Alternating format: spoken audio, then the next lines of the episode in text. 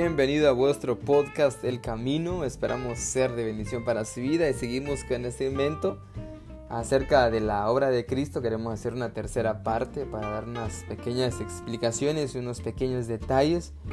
Y hemos estado haciendo la pregunta de cuál es la verdadera obra de Cristo, a qué se refiere Cristo cuando habla en el capítulo 14, versículo 12 al 14 del Evangelio de San Juan, cuando dice que mayores cosas haremos porque Él iba a ir al Padre y muchos creían de que ese era de ser milagros y sanidades, pero ese no es la verdadera obra de Jesús, ese es un, una cosas que, que sucedieron para, más bien dicho, es para los incrédulos, de los milagros no es para los creyentes, sino es para los incrédulos, para aquellos que no creían en Dios puedan creer al ver lo que Jesús estaba haciendo en aquel tiempo.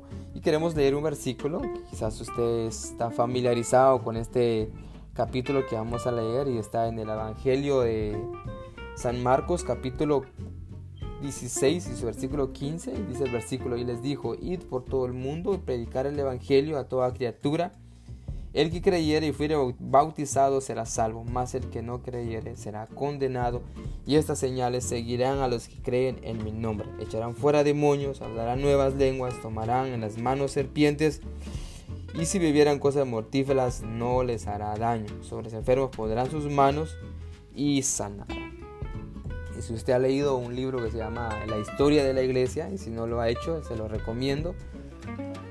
Es un libro muy importante cuando habla de los 100 años de poder, una edad apostólica donde se cumplieron estas palabras así como lo estamos leyendo, excepto el beberán cosas mortíferas. No, hasta ahorita no miramos un caso que, la Biblia, bueno, hasta ahorita yo no lo he visto, que revela un caso que alguien tomó una cosa de veneno, que contiene cosas venenosas y que no se haya muerto. Pero las demás cosas, por ejemplo, Pablo fue mordido por una serpiente en Hechos 28.5 y toda la gente que estaba ahí estaba esperando en qué momento Pablo iba a caer muerto, pero más sin embargo no pasó eso y todos dijeron, este es un Dios, porque la serpiente que lo mordió no, no, no lo mató. Y y Pablo le sanó enfermos ahí, después le trajeron más enfermos y sanó enfermos ahí. Y vemos cómo se manifestó el poder de Dios, el favor de la iglesia, cumpliéndose lo que estamos leyendo. El versículo que vamos a leer se estaba cumpliendo al pie de la palabra, porque eso es lo que Jesús prometió a sus apóstoles que iba, que iba a hacer con ellos.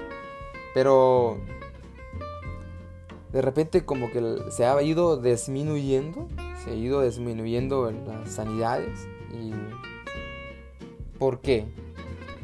Porque era una promesa para los apóstoles.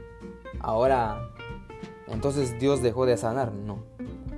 Este, no estamos diciendo eso, lo que estamos tratando de decir es, lo que estamos diciendo es que Jesús sigue sanando, pero no de la manera que está diciendo el versículo que sucedió con los apóstoles. Y vamos a ver versículos de la palabra de Dios. Y ese es el problema hoy en día, que se está sacando una doctrina de, sanidades y milagros y, y esa no es la doctrina bíblica. El propósito del Evangelio, como volvimos a repetir en el episodio es para que el hombre venga y conozca a Dios por medio del Evangelio. Ese es el propósito de la iglesia aquí en la tierra. Para traer a la humanidad y, proyectarlos a, a Cristo. Y eso es el propósito de la iglesia. Ahora, si la persona tiene una necesidad y podemos orar por esa persona y esperar la voluntad de Dios y, esperamos lo que Dios pueda hacer. Entonces vemos un montón de desorden. De hecho, la gente que es incrédula entra en una iglesia cristiana, salen, muchos salen asustados y otros salen criticando. Porque se ha, se ha salido del control, se han salido del contexto de la palabra de Dios. La gente se cae, la gente los empujan, la gente los soplan en la cara y etcétera, etcétera. Y el problema es que no se ve nada. Qué bueno que se viera milagro. Por ejemplo, Jesús le este, hizo un barro con saliva, pero abrió el ojo de los ciegos. Y la gente hoy en día quiere hacer ese tipo de milagro y lo que hacen es un show y lo que hacen es que quedan en ridículo porque hacen todas esas cosas y no pasa nada. Entonces la gente dice, este es un show. Entonces la gente cae en el suelo, pero el siguiente día siguen pecando, siguen su mismo estilo de vida. y dicen, oh, necesita una liberación. No, lo que necesita es un lo que necesita es arrepentirse de sus pecados y dejar de pecar. Eso es lo que la gente necesita. La gente no necesita liberación. Lo que la gente necesita es arrepentirse de sus pecados, ser transformado por el poder de la palabra. Usted no necesita ser llevado a ninguna liberación. Eso es una mentira, eso es un método que no es bíblico. Cuando uno viene al arrepentimiento, cuando uno viene a Cristo, nueva criatura es. Las cosas viejas pasaron todo aquí somos hechos de nuevo. Eso es el Evangelio. Entonces, y nosotros podemos ver a la luz de la palabra de Dios. Nosotros creemos en Dios, un Dios de sanidad, un Dios que hace milagros, pero de acuerdo a la voluntad de Dios. Dios tiene un propósito para cada ser humano. El problema ahorita es que la gente no quiere pasar momentos difíciles y a veces son ellos mismos son los culpables, son los culpables y son los causantes de la vida que están viviendo. Entonces quieren venir a Dios y, y demandar a Dios casi con sus oraciones, en vez de venir humillado delante de la presencia del Señor, el Señor, ten misericordia de mí, sé que tú eres un Dios de misericordia y aquí está mi necesidad. Y creemos que Dios pueda, puede hacer lo que ellos están pidiendo, pero no tenemos que promover eso. No tenemos que proyectar tanto la necesidad del hombre cuando hay algo más importante que es el alma de la persona que está en juego. Y eso es el propósito del Evangelio. ¿sí? Esto es sencillo, sencillo pero poderoso a la vez. Y nosotros vemos en el Evangelio de, de, de, todos los, los, cuatro Evangelios, hablan de, arrepentimiento, de Juan el Bautista. Vamos a estar tratando sobre ese tema, sobre cómo ese hombre hablaba a los judíos, unas palabras tan poderosas que ahorita no vamos a tocar. Pero respecto a, estos, a este tema que estamos tocando ahorita es ejemplo, este, 2 Corintios 12, 12, dice que no todos son profetas, no todos son maestros, algunos son, hacen don de milagro y otros pues, hacen otras cosas. Cada uno tiene su función dentro del cuerpo de Cristo. Entonces, es un don que Dios le ha dado a cada persona. Y eh, si tú lees 1 Timoteo 5:23, Timoteo mismo estaba enfermo algo problemas estomacales. Y Pablo le dice, toma un poquito de vino para tus para ese dolor de estómago constante que tienes. ¿Y por qué Pablo no sanó a Timoteo? No sé si usted ha visto esa forma. Pablo mismo estaba enfermo. Te ve el 2 Corintios 12.1, el aguijón de Pablo. 14 años ese hombre estaba enfermo. Y él estaba sanando enfermo. ¿Y por qué no vino otro apóstol y, oró por él? ¿Entiende? Entonces son cosas que es la voluntad de Dios. Y que Pablo le estaba diciendo a Dios, Señor. Así que tres veces le regó al Padre para que lo sanara. Y el Señor le dice, te bástate de mi gracia sobre tu debilidad, mi poder, donde se perfecciona. Oye, tienes mi gracia y con eso es suficiente. Es suficiente el favor de Dios, es suficiente la misericordia de Dios para nosotros. Entonces, y, y ellos mismos, ¿por qué Pablo no oró por Timoteo? Le digo, sabes que deja de tomar un poquito de vino, sabes que voy a ir y voy a orar por ti y, te voy a y voy a sanarte. ¿Por qué no, no pasó eso? este, poco a poco se fue disminuyendo porque eso era una era apostólica la que se vivió. Si usted ve en la carta de Pablo eh, a los Efesios, a, todo eso, no vemos casi milagros como cuando vemos en los cuatro evangelios, cuando vemos la historia de la iglesia, del libro de los Hechos. Usted ve, la historia de la iglesia fue un año, como vuelvo a decir, 100 años de poder, del poder donde se manifestó literalmente el poder de Dios y sanando enfermos, porque era una promesa que Dios había, les había prometido con ellos. De que iban a echar fuera demonios, iban a sanar enfermos. Y sucedieron las cosas. Pero después se, se, fue disminuyendo, fue como que perdiendo su fuerza, se fue. Pero no es que Dios ha dejado de sanar o que ha dejado de hacer milagros.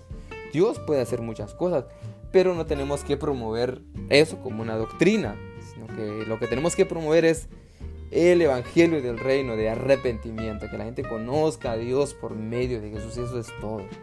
Entonces, ese es el problema hoy en día, que se están creando negocios, están creando muchas cosas por medio del evangelio y estamos siendo deshonrado, estamos deshonrando a Dios muchas veces porque estamos proyectando a la gente de las necesidades y en vez de proyectarlos a que conozcan Jesús, quién es Jesús.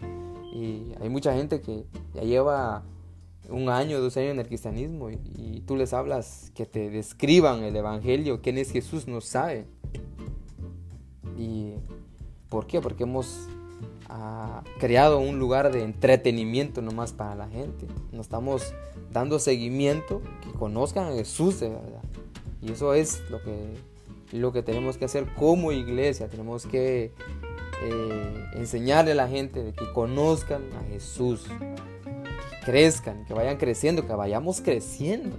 No solamente ir a una iglesia, sino que vayamos creciendo en el conocimiento de la palabra de Dios, que vayamos realmente conocer, conociendo a Jesús. Hay muchos que, hay muchos que, ya llevan años en el, cristianismo y, y, tú dices, abrimos la Biblia a tal parte, no saben dónde está la palabra de Dios, no conocen la palabra. Entonces tienen la excusa y dicen, no, yo no necesito conocer la palabra, que yo lo que necesito es actuar hacerlo, de qué me sirve leer la Biblia de Apocalipsis, de Génesis Apocalipsis, y yo no lo voy a vivir, y etcétera, etcétera.